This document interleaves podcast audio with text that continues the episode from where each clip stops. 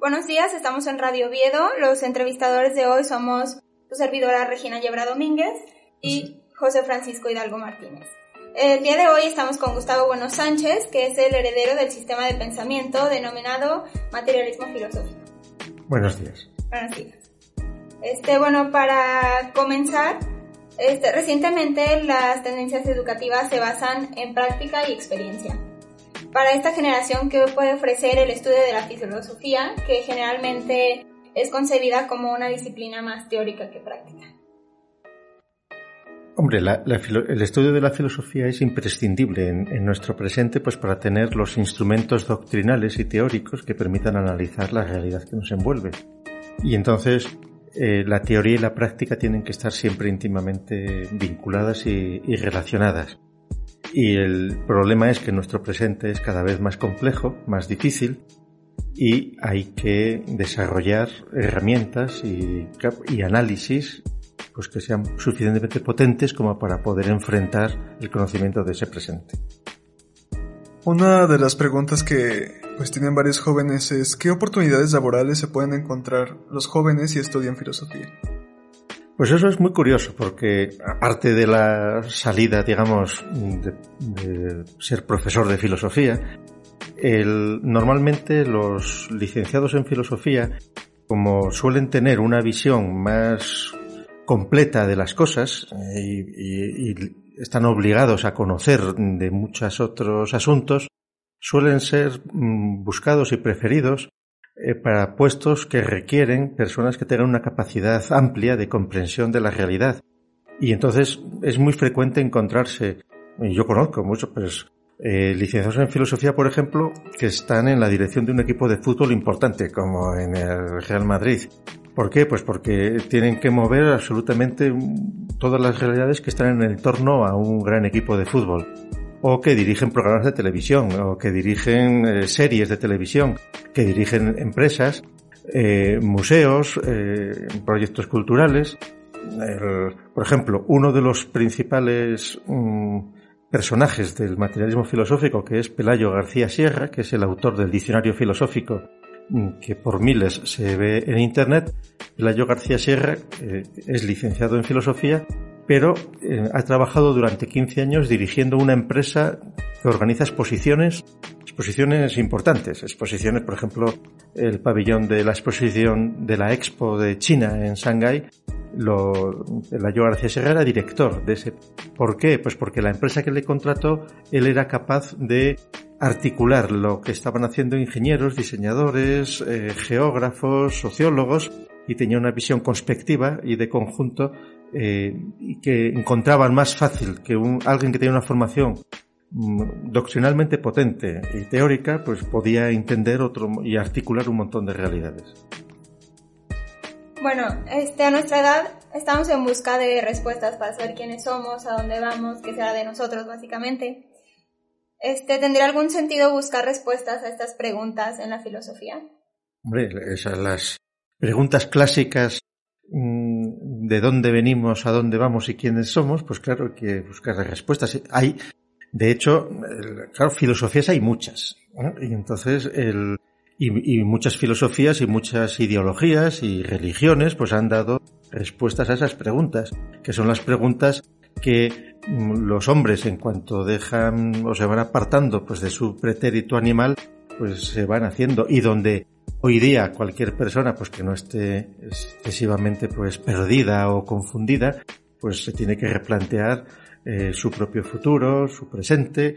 Y entonces eso son preguntas que, que no es, que son fáciles de hacer, pero que son difíciles de responder y sobre todo no es fácil tampoco soluciones únicas, porque dependerá del entorno, claro, si ya estamos diciendo, estamos hablando solo para alumnos de León o de Guanajuato, para jóvenes o para jóvenes de México, pues claro, las preguntas y las respuestas es muy distinta que si esos jóvenes pues han nacido en un país islámico o han nacido en la República Popular China. Entonces ahí incluso la casi la posibilidad de hacerse esas preguntas no existen. Es decir, esas mismas preguntas entre jóvenes que están educados en una sociedad eh, que controla absolutamente todas las pautas de actividad, que es un, un joven y, obviamente dependiendo de las familias en las que han surgido no es lo mismo pues qué sé yo, un chico que nazca pues en una familia humilde de Argelia, eh, que el hijo de un jeque, o que o en México el que nazca en un entorno o en otro. Y entonces, por supuesto, la filosofía, eh, tal como nosotros la entendemos, pues tiene que mm, romper la sencillez mm, o, creer que hay respuestas universales para esas preguntas, mm, haciendo ver en qué situación se están haciendo y a qué responden, y también muchas veces quienes plantean esas preguntas y ofrecen algunas respuestas, qué es lo que están buscando o cómo quieren redirigir a esos jóvenes. Ahora que estamos en la etapa de la búsqueda de la vocación, ¿cuál sería la recomendación que le daría a los jóvenes en la preparación profesional? Pues seguramente en los tiempos en los que estamos, mm, tener vocaciones claramente definidas desde la tierna infancia solo tiene sentido cuando hay un cierto determinismo familiar. Y entonces, pues, casi más que vocación, casi es, eh, pues, que te arrastra el torbellino de la realidad, ¿no? Y entonces, pues, qué sé yo, que en una familia de médicos, el hijo que, un joven diga, pues yo tengo vocación de ser médico, y dice, hombre, no, tú estás determinado a ser médico, pero como que nace en una familia, pues qué sé yo, pues que, que tenga un negocio de panadería, pues, eh, pero es el determinismo del entorno. Eh, quienes quienes no tengan ese determinismo, eh, y entonces, claro, la vocación puede venir determinada por causas puramente aleatorias o puramente coyunturales. Y ahí, si, si no se tiene definido un gusto por algo o, una vocación, eh, seguramente el consejo que cabría dar es que en un tiempo tan cambiante como en el que estamos, pues no hay por qué empecinarse en querer seguir una línea mm, que por un azar pudo un momento determinado y un azar que puede ser porque viste un programa de televisión o una película o, escuchaste por la radio el testimonio de alguien y, te llamó la atención. ¿Por qué? Pues porque la situación está siendo muy cambiante. Por ejemplo, te pongo un ejemplo límite. En los años 60 había mm, muchos jóvenes que tenían vocación de ser perforistas eh, perforistas de tarjetas perforadas de los ordenadores.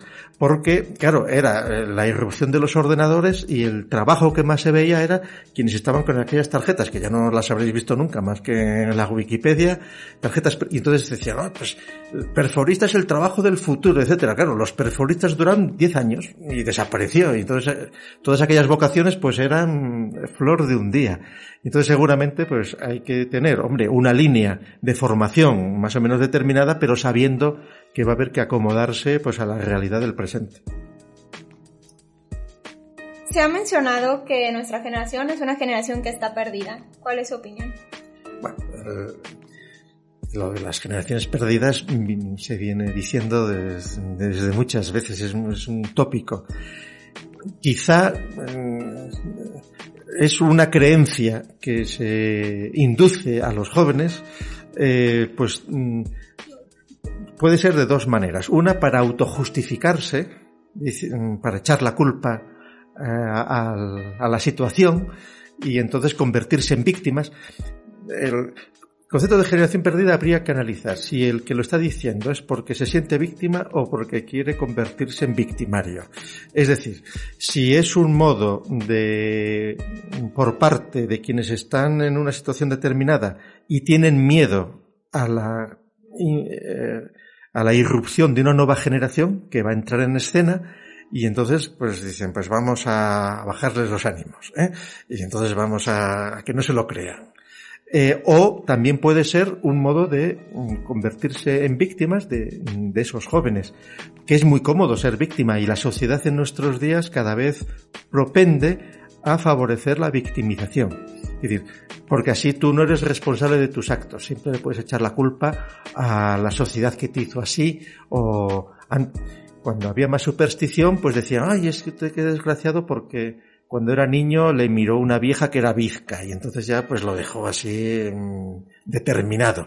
Pero claro, ahora decir, no, es que somos una generación perdida. Pues no, yo en absoluto creo que la actual generación sea una generación perdida. Todo lo contrario. Es, es la generación que tiene en sus manos eh, pues lo que vaya a ser el futuro. y entonces eh, es es casi una perversión eh, introducir esos conceptos porque son engañosos, no son ciertos y pueden confundir, salvo y, pueden además algunos mm, darle justificación para eh, no tener que esforzarse, para no tener que ser conscientes de la responsabilidad que tienen y entonces para justificarse en que, ah, como somos la generación perdida, pues no somos responsables, ¿qué se le va a hacer? Pues como se decía a veces, pues vamos a vivir de nuestros padres hasta que nos, hasta que nos mantengan nuestros hijos.